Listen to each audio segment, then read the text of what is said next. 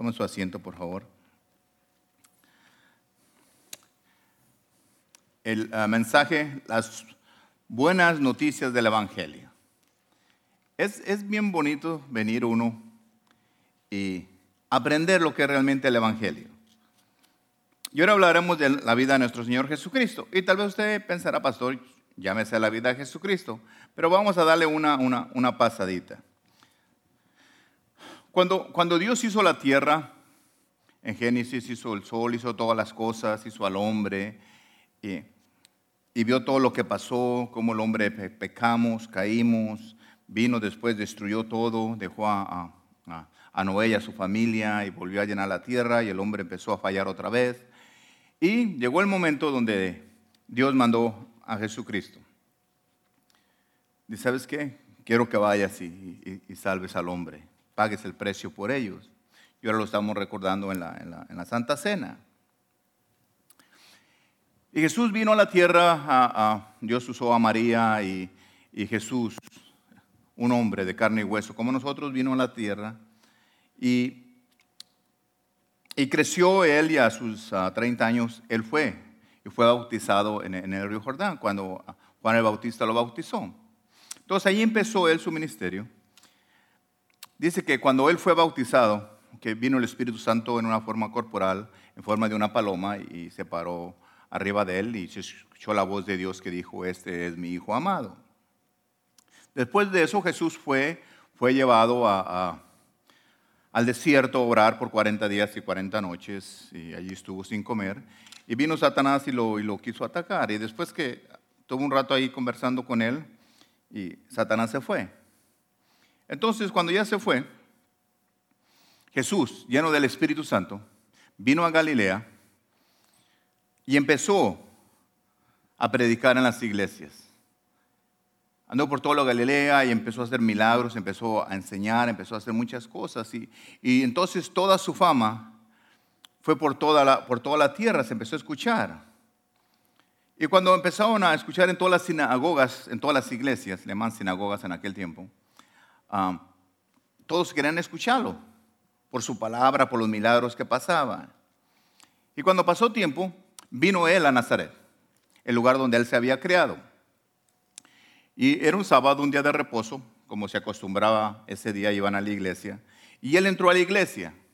Pero como ellos sabían que era predicador y que predicaba en otras iglesias, ah, en, en, toda Galilea, su fama era grande ya para ese entonces, entonces le dieron el libro de Isaías para que lo leyera él. Entonces él se paró ahí enfrente de ellos y cuando se paró y abrió, le dio en el libro, él lo abrió. Y empezó a leer así, en Isaías 51, 1 y 2. Dice, dice, el Espíritu de Jehová, el Señor está sobre mí, porque me ha ungido Jehová, me ha enviado a predicar buenas nuevas a los abatidos, a, a vendar a los quebrantados de corazón, a publicar libertad a los cautivos y a los presos apertura de la cárcel y a proclamar el año de las buenas nuevas de Jehová y el día de la venganza de Dios nuestro, el consolador a todos los enlutados. Entonces, cuando él se paró y, leyó, no leyó una parte que está en el segundo al último, pero si nosotros, lo que dice Isaías lo dice en Lucas, si vamos a Lucas, Lucas 4, 18, 19 al 18, dice exactamente lo mismo. Dice, el Espíritu del Señor está sobre mí, por cuanto me ha ungido para dar buenas nuevas a los pobres. Me ha enviado a sanar a los quebrantados de corazón y a pregonar libertad a los cautivos y vista a los ciegos y a, y a poner en libertad a los oprimidos y a predicar el año agradable del Señor. Dice que cuando Jesús entró a la sinagoga y empezó a hablar, él empezó a dar una profecía que Dios le había dado al profeta Isaías, imagínense el profeta Isaías ah, hablando con Dios y Dios le decía, apunta esto, un día voy a mandar a mi hijo, escríbelo. Y él lo escribió. Y yo voy a mandar a mi espíritu, a mi hijo Jesús, y lo voy a ungir, y para que vaya a llevarle buenas nuevas. Entonces ahí estaba el profeta escribiendo todo eso, lo que Dios le había dicho que iba a hacer. Entonces desde antes Dios había dado una orden, que un día su hijo iba a venir y iba a hacer todas esas cosas para nosotros. Entonces cuando Jesús vino y habló y empezó a expresar lo que decía la profecía, Él le dijo, todo esto que ustedes están escuchando se está refiriendo a mí, a mi persona. Y qué bonito es saber que nosotros de la propia boca de Jesús escuchamos o leemos lo que Él dijo que hace muchísimos años se había dicho de Él. Le había dicho Dios al profeta, le dijo, ¿sabes que voy a mandar a mi hijo?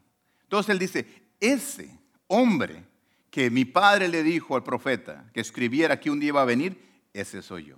Estoy aquí en medio de ustedes y Dios me, me ha mandado con una misión. Cuando Él dice, dice, el Espíritu de Dios está sobre mí, el cual me ha ungido para dar buenas nuevas. Jesús estaba refiriéndose que por medio del Espíritu Santo Él tenía la autoridad de traer buenas nuevas. Buenas nuevas es una noticia, algo bueno. ¿Qué mejor noticia podía darnos Jesús que venir y Jesús decirnos, ¿saben qué? Mi Dios los ama tanto a ustedes que me ha enviado a mí porque los ama, porque Él no quiere que ustedes se pierdan. Del propio Jesús, esas son buenas noticias. Todos los días, pocas veces tenemos nosotros buenas noticias. Casi lo regular son malas noticias. Pero Jesús vino a traer las nuevas nuevas, las buenas noticias. ¿Por qué vino Dios, Jesús a traer las nuevas, a, nuevas, las buenas noticias?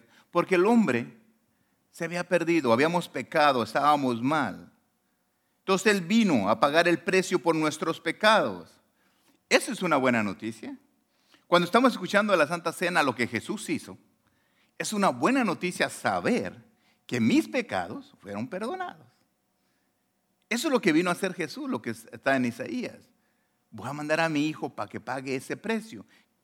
Imagínense que, yo debo una deuda grande y viene Jesús y la paga por mí. Eso es buena noticia saber que yo ya no la debo, que ya Jesucristo la pagó. Y dice, buenas nuevas a los pobres. Y en realidad todos éramos pobres espiritualmente. Y a veces seguimos siendo pobres espiritualmente.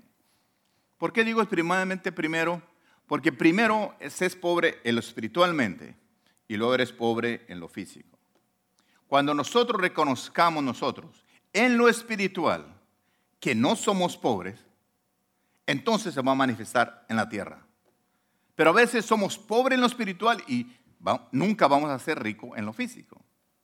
Por eso Dios se encargó de que primeramente tú fueras rico en lo espiritual, en lo que tú no ves, en lo que tu mente, en lo que tus ojos no alcanzas a ver, lo que no puedes tocar con tus manos, pero que está ya hecho.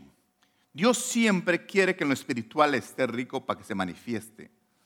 Hace muchos años, el profeta escribió y dijo que iba a venir Jesucristo a traer las buenas nuevas. Pasaron muchísimos años, muchos, para que eso pasara.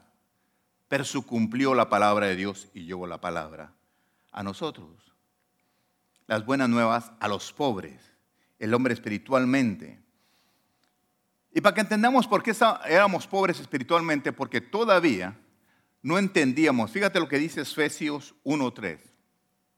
Dice, ven Dito sea Dios y Padre de nuestro Señor Jesucristo, que nos bendijo con toda, no con una ni con dos, dice con toda bendición espiritual en los lugares celestiales en Cristo. Cuando estaba el hermano diciendo que todos nuestros pecados, no uno, ni dos, ni tres, fueron perdonados en la cruz. Dijo todos. Me acordé que aquí dice también que nos bendijo. Bendijo te da todo, te da todo a ti. Dice, todas las bendiciones espirituales en los lugares celestiales en Cristo. Sí, pero ¿a mí qué me sirven? Todas esas cosas espirituales. Todas están dadas para ti. Cuando entendamos lo espiritual primero, que es lo que Dios ha dado aquí en este versículo, dice todas, no que nos bendijo. Fíjate primero quién nos está bendiciendo. Nuestro Dios Padre, Padre nuestro Señor Jesucristo, el mero mero, nos está bendiciendo. ¿Con cuántas bendiciones? Con todas. ¿Dónde? En los lugares celestiales. ¿Quiénes quieren el cielo? Él dijo, todas estas bendiciones son para mis hijos. Todas ahí, para mis hijos. Dice que en Cristo, ah, en, Cristo, Dios nos ha dado todas las bendiciones espirituales. Vamos a ver unas de ellas para poder entender realmente a qué se estaba refiriendo las bendiciones que tenemos nosotros espiritualmente. Espiritualmente, para los que no tienen comida, dice que Él es el pan de vida.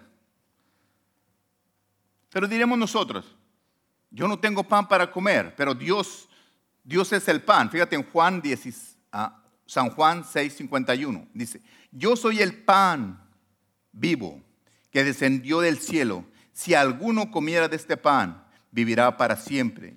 Y el pan que yo daré es mi carne, la cual yo daré por la vida, por la vida del mundo. Si tú, no, tienes pan, tú acepta a Jesucristo, que es el pan de vida, que tú ocupas. Si tú no tienes luz, tú te sientes en tinieblas, si no hay salida. Fíjate lo que dice San Juan 8:12. Otra vez Jesús les habló diciendo, yo soy la luz del mundo. El que me sigue no andará en tinieblas, sino que tendrá la luz de la vida. Esa es una bendición, que si tú a veces ves tu vida oscura, tú ves tu vida que no hay salida, que no hay una luz a dónde seguir, tú busca a Jesús, dice, yo soy la luz. Dice para los huérfanos, Él es el Padre, dice en Salmo 68. Tal vez tú te sientes huérfano que no tienes padre, que no tienes a nadie. En Salmos 68, 5 al 6 dice, dice que Él es Padre de huérfanos y defensor de viudas es Dios en su santa morada. Dios hace habitar en familias a los desamparados, saca a los captivos a prosperidad. Fíjate lo que hace Dios, prosperidad. Malos rebeldes habitarán en tierra seca. A veces nosotros renegamos por muchas cosas, que no tengo una casa, que no tengo nada. Dios en lo espiritual dice en San Juan 14, 2, en la casa de mi padre muchas moradas hay. Si, si así no fuera yo los hubiera dicho. Voy pues a preparar lugar para nosotros. Dice, pastor, pero yo, ¿para qué quiero casa allá si la necesito aquí? Bueno, cree primero en tu mente que tú tienes una casa. Tienes que reconocer que lo que la palabra de Dios es que tú tienes tu casa en el cielo si tú tienes, si tú lo crees realmente en tu corazón, Dios tiene tu casa allá y te va a dar tu casa aquí. Pero primero cree lo espiritual. Mientras que tú no creas lo espiritual, no vas a ver lo terrenal. Si tú no sabes a dónde ir, no tienes una visión, no tienes dirección a dónde ir. Jesús dice en San Juan 14, 6, Jesús le dijo, yo soy el camino, la verdad y la vida. Nadie viene al Padre sino por mí. Si tú no sabes a dónde ir, dice que Él es el camino, sigue a Jesús. Entonces todo nos apunta a Jesús, porque Él vino a traernos las buenas nuevas del Evangelio. Dice que el que no tiene fe, Él ya dio, dio la fe. Fíjate lo que dice Efesios 6, 16. Sobre todo, tomad el escudo de la fe, con que podáis apagar todos los dardos de fuego del, del maligno. Sobre todo, toma. Si tú no tienes fe, dice que la tomes. Quiere decir que la fe está disponible para todos nosotros. Dice, tómala. Allí está. En otro versículo, no me acuerdo ahorita, dice que Dios cuando nos formó en el vientre de nuestra madre, te puso la suficientemente fe dentro de ti. Entonces, búscala, está dentro de ti. Dice, tómala. Allí tiene la fe. Pero a veces no nos animamos a nosotros a buscar la fe que Dios nos puso dentro de nosotros. Porque siempre andamos buscando las cosas materiales. Si Dios dice que me puso fe dentro de mí, cuando me formó en el vientre de mi madre, quiere decir que la fe tiene que estar allí, adentro de mí. Pero yo no la veo. ¿Dónde está? Dice, tómala, ahí está. Y con esa vas a, a tú a quitarte los dardos, del enemigo cuando venga a tirártelos pero lo tengo que buscar dentro de mí, donde está. ¿Qué pasa cuando nosotros ah, ah, no tenemos agua, ah, tenemos sediento, no tenemos? Dicen, dicen Isaías 55.1, y a todos los sedientos, venir a las aguas, a las que no tienes, a todos los sedientos, venir a las aguas, y los que no tienen dinero, venir, comprar y comer, venir, comprar sin dinero y sin precio, vino y leche. Estaba hablando de la salvación, dice que la salvación es gratis. Ven a Cristo, ven a tomar de su agua, es gratis, no te va a cobrar nada. Dice en San Marcos 16, 16, dice, el que creyere y fuera bautizado será salvo, mas el que no creyere será salvo. La salvación es gratis, no te cuesta nada, simplemente creer y confesar con tu boca. Si tú entiendes esto en lo espiritual, que si tú confiesas, decir, pastor, nomás confesando, si tú estás creyendo, entonces en lo espiritual. Y cuando en lo espiritual tú lo crees, el día que este cuerpo muera, se va a manifestar en lo físico. Porque entonces vas a ir a la presencia de Dios. Pero tenemos que entender primero lo que realmente Dios tiene, todas las bendiciones. No hay, no hay una cosa que tú me digas, pastor, ¿qué dice en la Biblia? No tengo esto. Y en la Biblia vas a encontrar. Si tú no tienes medicina, porque estás enfermo, o alguien no tiene medicina,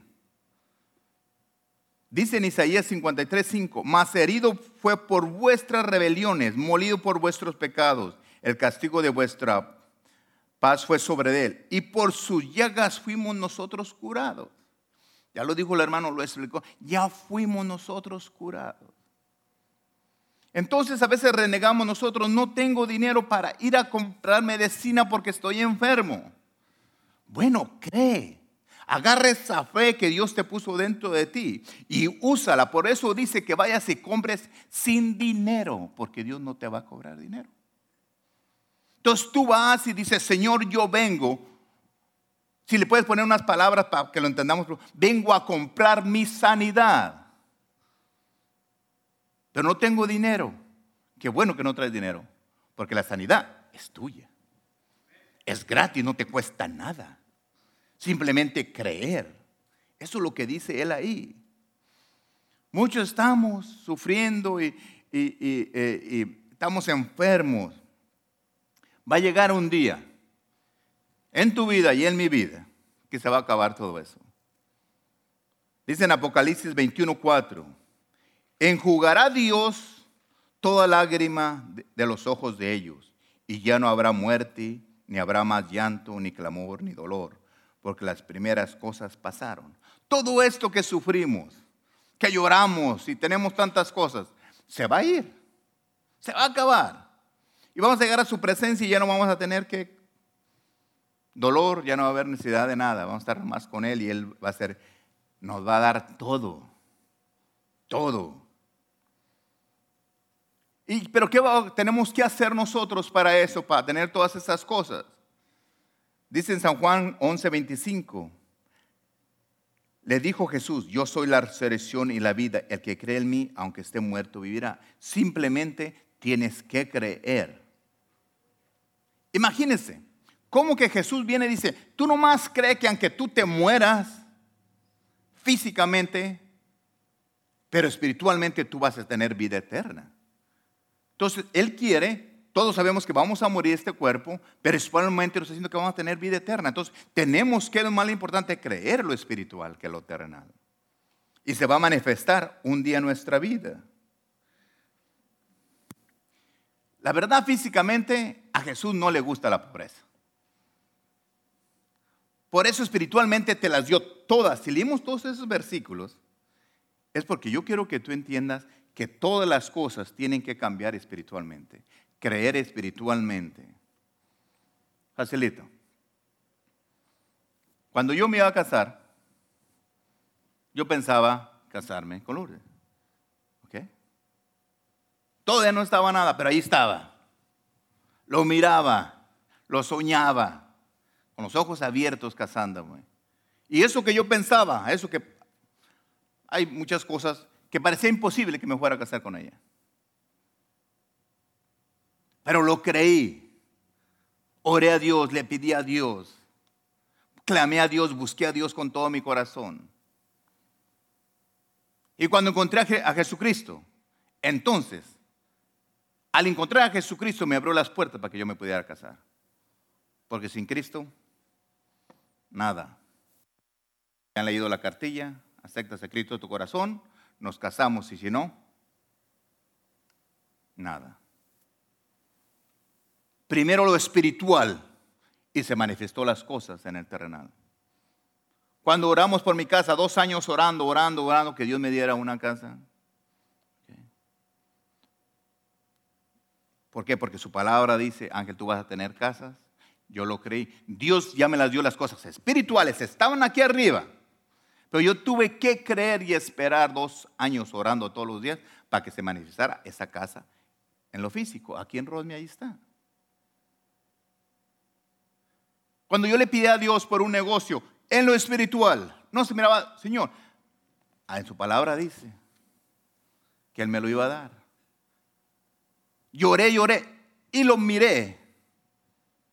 Me acuerdo cuando, cuando, cuando oré y yo miré ese retazo verde, lleno.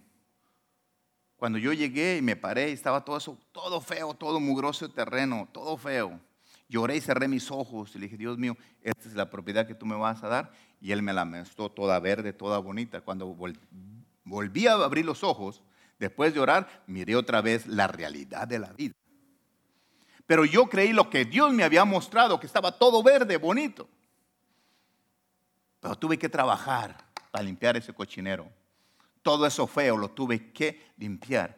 En nuestra vida es exactamente lo mismo.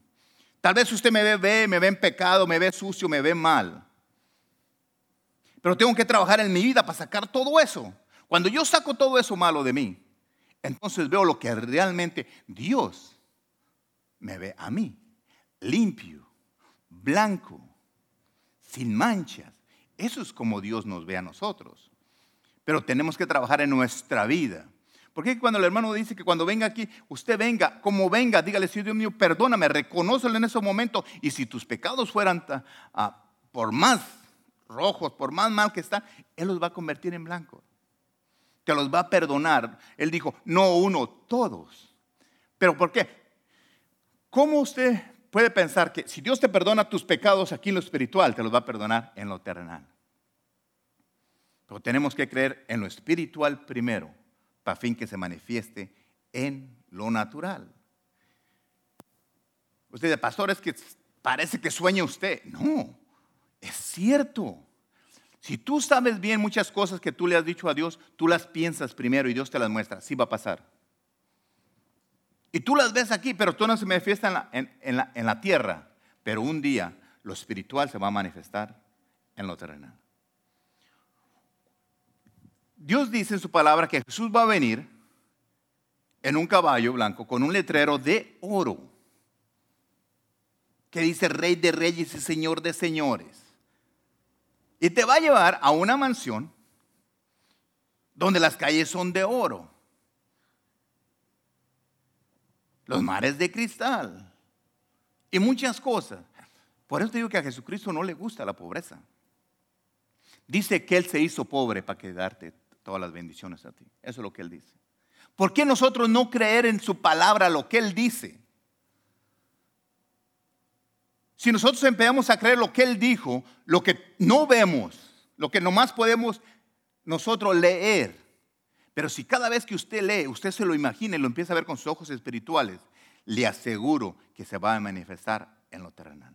Porque un día Él dijo que va a venir en un caballo, en las nubes, con este letrero, usted va a ver lo que realmente es el oro, lo que le gusta a él. Con su letrero diciendo, yo soy el rey, yo soy tu Señor. Y nosotros tenemos que ir a su presencia. Espero que tú conozcas a ese Jesús, que lo que Él dijo se va a cumplir.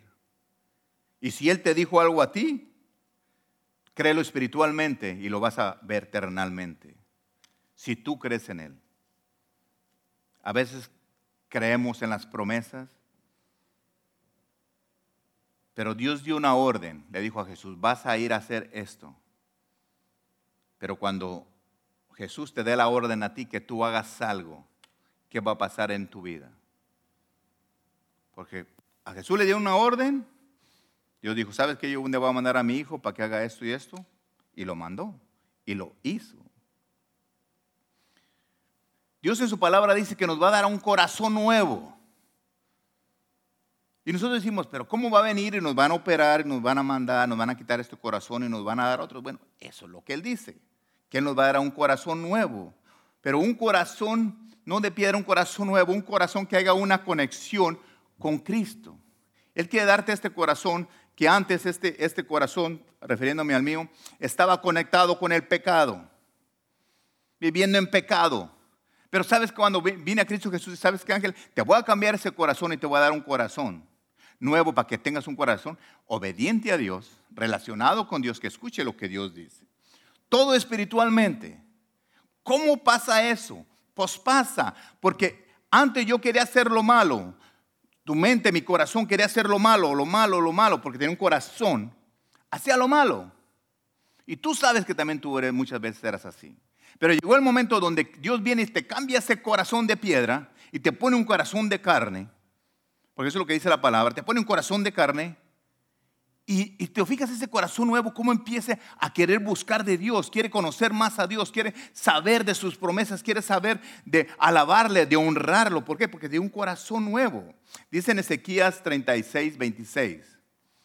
Dice, porque me gusta leer muchos versículos porque así lo que yo digo está escrito. Dice, os daré corazón nuevo y pondré espíritu nuevo dentro de vosotros y quitaré de vuestra carne el corazón de piedra y os daré un corazón de carne. Entonces todo lo que digo aquí en este versículo está bien claro. Dios nos va a dar un corazón que ese corazón nuevo tenga una relación con Él.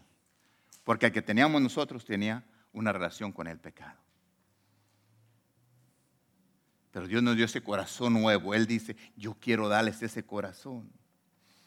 Dice también en, San Lucas, dice, dice, dice, y ganar libertad a los cautivos. Porque todos éramos cautivos del pecado, nos tenía cautivos. Somos cautivos, pero nosotros necesitamos liberación. Y Dios nos enseña que Él vino a libertarnos, vino a darnos una, una libertad, vino a darnos una vida eterna. En Romanos 6, 6 dice, dice, sabiendo esto, que, que nuestro viejo hombre fue crucificado juntamente con él, para que el cuerpo del pecado sea destruido, a fin de que no sirvamos más al pecado. ¿Ve? Entonces, este cuerpo, este corazón fue destruido, fue sacado. ¿Por qué cree que, que que Rosalío le pregunta a, Armando que, que, lea el versículo ese, porque él sabe bien que dice que ya no vivo yo, más Cristo vive en mí. Porque tenemos que conocer que nosotros, este corazón de ángel que había antes de piedra, se lo quitó Dios y le puso uno de carne, uno que tenga comunicación. Entonces, ese corazón que antes existía dentro de mí ya no existe yo creí que Dios vino, me lo quitó espiritualmente y me puso uno de acuerdo a Él.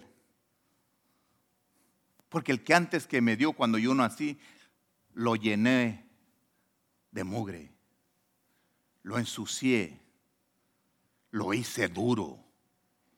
Pero Dios dijo, ¿sabes qué ángel? Te lo voy a cambiar y te lo dice a ti. Ese corazón te lo voy a cambiar, te voy a poner uno, uno que tenga una relación, que quiera tener una relación conmigo, que tengamos una plática, que nomás ese corazón me pertenezca a mí.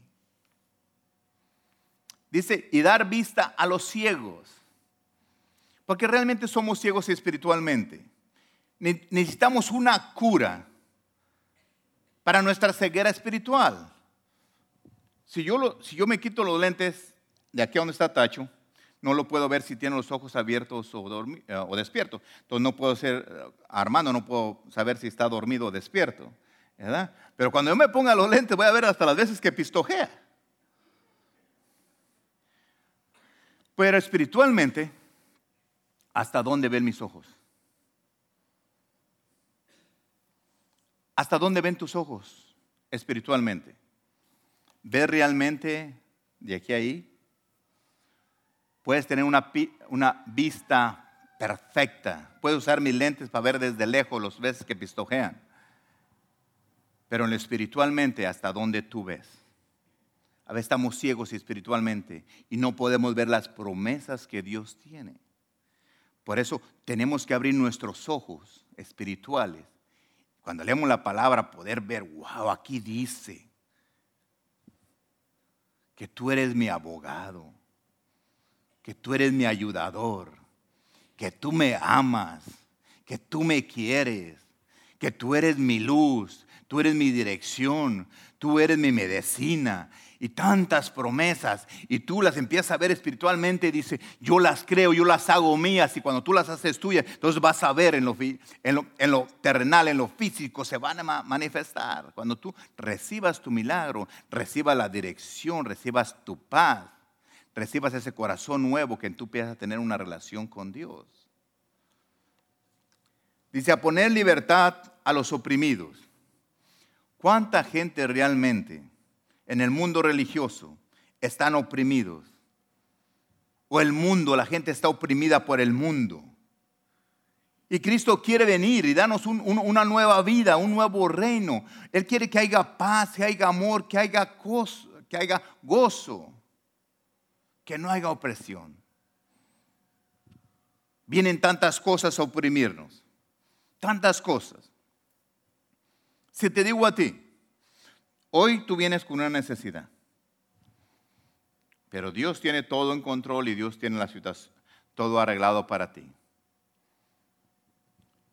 Mientras que tú no aprendas a, entender lo, lo espiritual, no se te va a manifestar en lo terrenal. Entonces, más vale que este día aprendamos que todo es espiritualmente ¿Tú sabes quién es el Espíritu Santo? El Espíritu Santo, Espíritu, espiritualmente. Viene nuestra persona, está aquí para ayudarte. Es como cuando uno va a la escuela y no entiende y te dan un tutor, te dan a alguien que te ayude y te enseña fuera de clases. Entonces, Dios, Jesucristo dijo, me voy a ir, puedo mandar al Espíritu Santo, el que te va a ayudar. Pero nosotros no queremos pedirle ayuda al Espíritu Santo. Porque ¿qué cree que yo siempre me paro aquí y le digo, Espíritu Santo, habla a través de mí? Ayúdame porque Ángel se va a equivocar. Pero tú no te vas a equivocar. Enséñame, ayúdame. Entonces, si tú tienes al Espíritu Santo, pídele ayuda en cada situación de tu vida. ¿Cómo le hago? Pastor, voy a parecer loco yo pidiéndole a alguien. Pues así son las cosas espirituales. Cuando Dios se paró y dijo, hágase el sol, no había sol.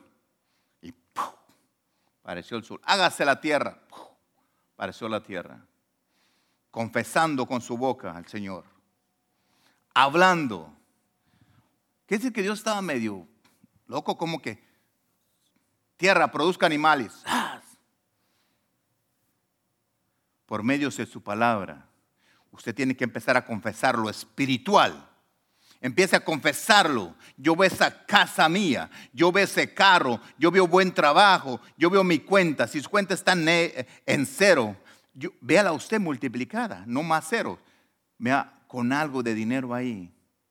Ve ese trabajo, diga, Señor, yo no tengo trabajo, pero yo veo que estoy trabajando. Levántate tempranito, ve a buscar otro trabajo, vete a buscar, aunque sea cartón, a buscar botellas, pero haz algo para que saques un dinero. Hay tantas formas de hacer dinero. Porque Dios dice que va a bendecir el producto de nuestras manos. Pero verlo primero que están las oportunidades para tu vida. Velo espiritualmente y luego lo vas a ver en lo físico. Eso es lo que Dios nos dice. Dice que vino a predicar el año agradable de nuestro Señor Jesucristo, la voluntad ah, ah, de Dios. Nosotros lo único que tenemos que hacer es creer en Él. Yo no sé qué tanto tú crees realmente en Cristo. Y es triste decírselo porque ya tienen mucho tiempo aquí. Realmente qué tanto puede pasar toda tu vida en la iglesia, pero no crees en la palabra del Señor. Se lleva tiempo, sí, para que pasen las cosas. A veces Dios quiere rápido, pero Él quiere. Yo duré mucho tiempo pidiendo cosas y Dios me las ha concedido. Hay cosas que me las ha concedido rápido. Pero ¿qué realmente? Si Dios viene a predicar, vino a predicar a las cosas nuevas, a nosotros, ¿por qué no creer lo que realmente Él dice? ¿Por qué no creerle? Pero aquí viene el, el mensaje de este día. Ese era más un comercial que quería hacerles. Dios le dijo, ok, al profeta Isaías lo que iba a pasar, quién iba a venir. Yo le di una orden, escribe esto porque quiero que quede escrito que voy a mandar a mi hijo y va a hacer todo esto. Ya lo leímos, todo lo que iba a hacer. Cuando Cristo vino aquí a la tierra y lo leyó, dijo, eso que estamos leyendo se está refiriendo a mí. Todo lo que dice aquí está hablando de mí. Todo eso que el profeta dijo que iba, que, que iba a hacer ese hombre, lo voy a hacer yo. Todo eso. A mí mi padre me dio una orden, dijo, ve a hacer lo que dice Isaías. Eso que yo dije que tú ibas a hacer, ve y hacerlo. ¿Y qué es lo que vino? Por eso está en Lucas. ¿Qué vino a hacerlo? Lo que le dijo al profeta que iba a hacer. Por eso a mí tú no me puedes decir que no, que tú eres esto, no. Tú eres una mujer bendecida, tú eres un hombre bendecido, porque Dios ya lo dijo en su palabra. ¿Por qué tú no lo crees? Yo quiero que tú lo creas, que veas lo espiritual, porque lo que te voy a decir ahorita, tienes que entender lo espiritual primero para que tú entiendas lo terrenal. Pero así Dios le mandó a su hijo y dijo, si tú quieres que yo vaya y yo vaya a la tierra y tú me unges, papá, a que yo vaya a la tierra y lleve las buenas nuevas a los pobres, yo voy a ir. Si tú quieres que yo vaya y, sane a los quebrantados de corazón y le dé libertad a los cautivos, yo lo voy a ir y lo voy a hacer. Si Dios, si tú quieres, papá, que yo vaya y le dé libertad, le dé vista a los ciegos, lo voy a hacer. Si tú quieres que yo vaya y le dé libertad a los oprimidos, lo voy a hacer. Si tú quieres que vaya y predique ah, ah, el año agradable a Dios, a ti, yo lo voy a hacer. Si usted se fija, Jesús, sí, papá, sí, papá, sí, papá, sí, papá, yo lo voy a hacer, yo lo voy a hacer, yo lo voy a hacer. Y cuando leemos todos los evangelios, usted sabe que lo hizo, lo hizo, lo hizo y lo hizo. Pero aquí, bueno, viene lo mejor para tu vida. ¿Qué dice San Juan 20, 21? Entonces Jesús les dijo otra vez, pasa a vosotros. Como me envió el Padre, así también yo os envío. ¿Sabe lo que realmente está diciendo aquí? Así como mi Padre me envió, como mi Padre me ungió, como me mandó a hacer tantas cosas, yo te mando a ti.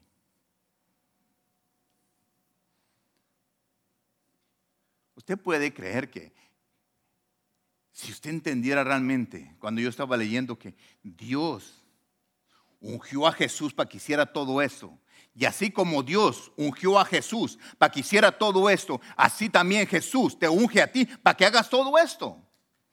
¿Qué es lo que vas a hacer? ¿Qué es lo que realmente está hablando? Está hablando en San Lucas 8, 4, 18 y 19. Volvemos a lo mismo. Volvió a decirle. Entonces, lo que yo entiendo para mi vida y lo que yo quiero que tú entiendas y el mensaje de esta tarde es que el Espíritu del Señor está sobre ti.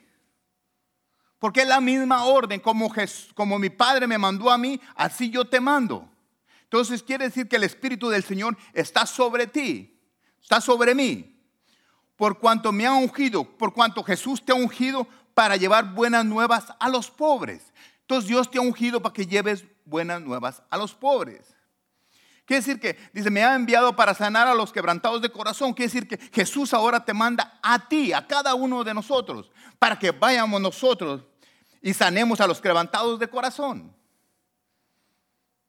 Y así como dice que, que, eh, que, Dios mandó a pregonar libertad a los cautivos, así Dios te manda a ti. Jesús te dice a ti, así como me mandó mi Padre, te mando a ti. Ir y a libertar a los cautivos.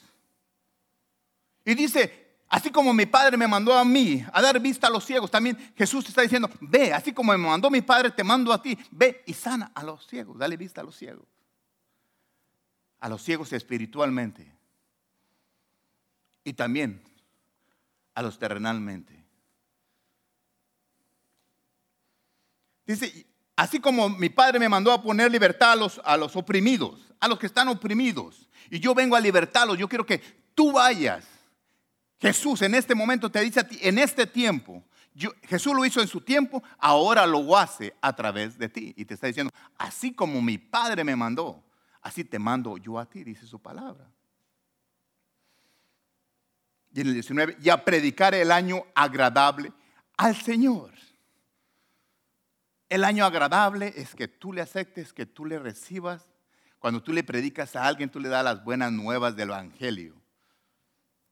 Y cuando tú lo haces, tú estás haciendo obediente y estás creyendo a lo que Jesús dijo, así como mi Padre me mandó a mí, así te mando a ti. ¿Usted piensa que si Dios le dio todo ese poder, esa autoridad a Jesús, Jesús se quedó con poquita, nos la dio a nosotros?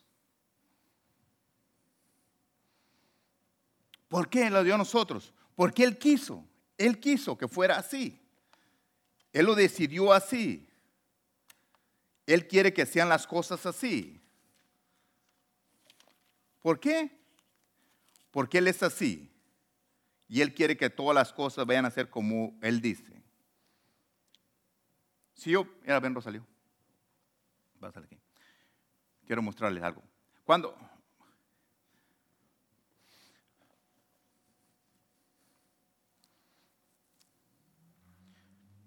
Cuando estábamos leyendo, para que usted entienda realmente quién somos en, Cristo, el versículo que, Armando dijo, dice en, Gálatas, no está ahí en Gálatas 2.20, dice, con Cristo estoy justamente crucificado.